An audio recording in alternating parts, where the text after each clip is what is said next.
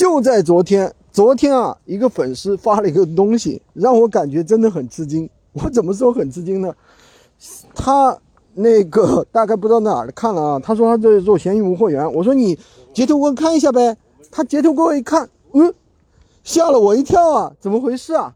原来啊，他真的就把拼多多上面的产品介绍啊、图片啊，原封不动的搬到闲鱼上去。他说没有曝光量，他以为这样就可以卖得出去啊。我当然我没有任何嘲笑他的意思，这是很多新人小白都容易犯的一个错误啊。这但是犯这样的错误真的是让我大吃一惊。所以，闲鱼这个事儿情啊，虽然是大家动动手指无货源就可以赚钱，但是呢，还是要掌握一定的方式方法，并不是说那么简单，对不对？并不是说啊你自己动动手指是吧？简单的搬运就可以赚到钱。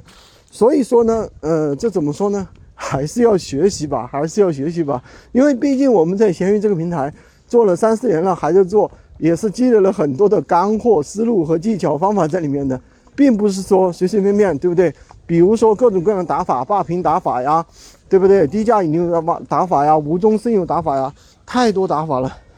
还是那句老话啊，喜欢军哥的可以关注我，订阅我的专辑，当然也可以加我的微，在我头像旁边进入我们的训练营，快速学习，快速赚钱。